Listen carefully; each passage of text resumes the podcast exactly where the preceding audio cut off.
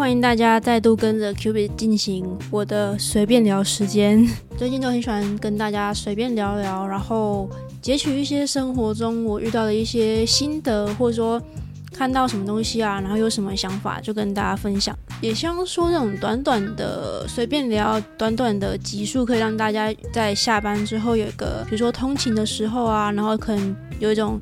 跟朋友轻松聊聊天的那种感觉，其实今年对我来讲是一个非常大的转变。我在年初的时候选择离职，没有继续做大家认为的全职正职的工作，那就是完全转换了一个新的生活形态啊，新的工作形态。最刚开始只是因为去年一整年的一个低潮期，让我觉开始发现，真的发现说，哎，那不行再这样子。我发现。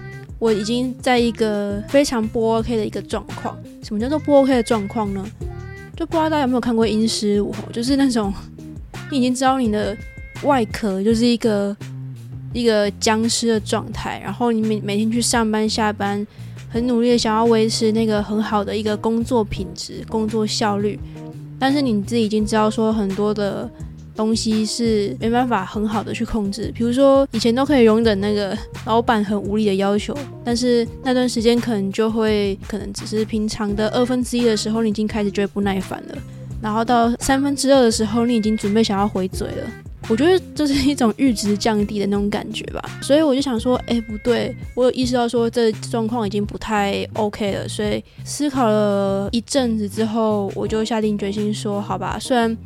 那时候的我并不是说骑驴找马，然后先找好，已经找好下一份工作才决定要离职，而是真的就是希望给自己一个完全休息的一段时间这样子。所以今年就是一个非常不一样的一个生活形态。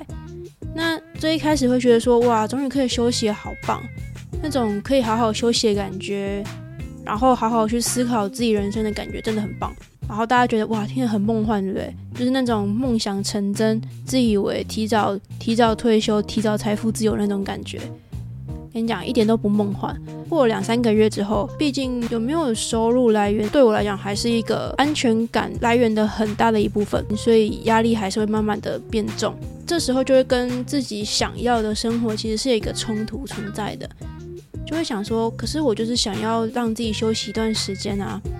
难道我不能用现在的生活模式去找到新的一个工作的方式吗？在这过程当中，我都已经知道我喜欢的生活模式是怎么样了，我还要再回去那种坑里面吗？再被关起来吗？的那种感觉。所以这段时间的我其实是非常非常迷茫，然后压力也是越来越大的。其实我也那时候也不知道该怎么办。不过我觉得我蛮幸运的是，今年的我跟以往不一样的是。其实身边有很多老师啊、长辈啊，或者说朋友啊，其实都很愿意提供我一些支持或是协助。我听到了一句话，但对我来讲帮助非常的大。那那段话他是这样说的：他说，其实每个人都难免会有迷茫的时候嘛，但是他觉得越是迷茫的时候，越要想办法去做些什么。那我那时候想，就突然有一种觉得。灯好，灯泡又亮了，跟跟上一集一样，灯泡很容易亮，这样子不知道是有什么问题。好，就是又有那种灯泡亮的感觉，然后就发现说，哎，对耶，对啊，越是迷茫的时候，越要做些什么。那如果我继续不做些什么的话，那不是更不知道干嘛吗？而且可能做些什么，在这些做些什么过程当中，或许会我会有一些新的想法。我想说，对耶，这建议真的好棒，所以。听完这之后，我其实开始去思考很多事情，然后我开始调整说，哎，那我想要把我自己的心态返璞归真嘛？我不知道是不是可以这样子用啊，就是一种归零啊，然后用最最原始、最单纯的心去看我的生活的这种心态，发现说，哎，好多事情其实变得不太一样了。那怎么样的不一样法呢？比如说，朋友要拍片，他可能不是很擅长剪片，没关系，那我来做。然后就发现，哎，剪片这件事情我不会，但是我去学，我觉得，哎，好酷哦！原来可以这样剪哦，原来这个软体可以这样子用哦，哦，原来上字幕这样子上，然后就觉得，哦，好好玩哦！原来它有这个东西这么好玩。我虽然以前完全不用这东西，但是去碰、去学之后，觉得好有趣。或者说，我现在录 podcast，然后另外一个朋友他可能也想要录 podcast，然后我说没关系，那你就录。后其他后置啊、上架什么，我来帮你弄。然后就发现帮别人去做一个他自己的节目，我也觉得好有趣哦，就是以前我没有经历过的不一样的感触，或者是哪里平常不会走哪一条路，我故意绕去那边走一走。他说：“诶，原来真有这些店呢，我完全以前都不知道，因为以前都走固定的那些路，这样也好好玩哦。我觉得发现说，嗯，越是迷茫的时候，又要做些什么。那当你真的做些什么，寻得一个以前。”不会走的轨道去走的时候，去尝试走走看不一样的路的时候，然后用最单纯的心去看这个生生活的时候，很多时候反而会轻松很多，然后乐趣也变多了，自己感触蛮深的。当然，如果你现在问我说，诶，所以我现在就不迷茫了吗？没有啊，多多少少还是会有些迷茫，但是我会说，在这迷茫当中，好像开始有那种云雾散去，或是开始。找到一点乐趣，我还在迷茫当中，但是在这迷茫当中，我好像找到了一些，越来越知道自己喜欢一些什么，自己做什么时候是真心的、很开心的，就是就算没有拿到钱，没有拿到什么回报，但是还是很开心的事情。然后在这边也想要跟大家分享，就是我昨天看到一个影片，它是由英国的一个蛮知名的一个两性专家马修赫西，不知道大家有没有听过他进行的一场他有二十几分钟的一个演讲。他在 YouTube 上面其实也有他自己的个人频道，如果大家有兴趣，然后英文也不错的话，我觉得也可以去听看看。那他在演讲里面讲到什么呢？他讲的其实是大家已经听到耳朵快烂掉的一个词——自信。大家应该听到自信，会觉得啊，又是陈腔烂调。自信，我知道要有自信啊，要有自信自己可以做到这些东西啊。然后呢，你又要说什么呢？我觉得他很不一样的是，他强调的是说，自信其实是是需要跟能力去做搭配的。它是像阶梯，你有了自信，有了能力，一阶一阶的往上爬的那种感觉。那另外他提到一个很有趣的地方哦，就是也是今天特别想跟大家分享的。就是他说，自信其实是有三个程度，就是由外到内，其实有三层。那最外面就是一个很非常表面的自信，比如说我今天上台演讲，然后我的肢体语言怎么去表现，然后我要抬头挺胸啊，然后我要怎么样讲话，我可能要提高音调，我可能要呃我的眼神要注视着观众等等的，就是一个非常。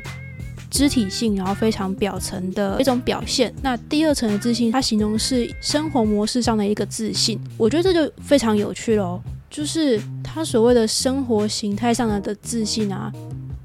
他说这层的自信其实是由非常非常多的因素组成的。不过。大部分的人都会把这一层的自信建立在，比如说你的事业上啊，你的赚你赚多少钱上面啊，你的学历啊，你有什么专业能力啊，就是建立在这样的这样生活形态上产生的一个自信。所以他提到一个例子哦，他说。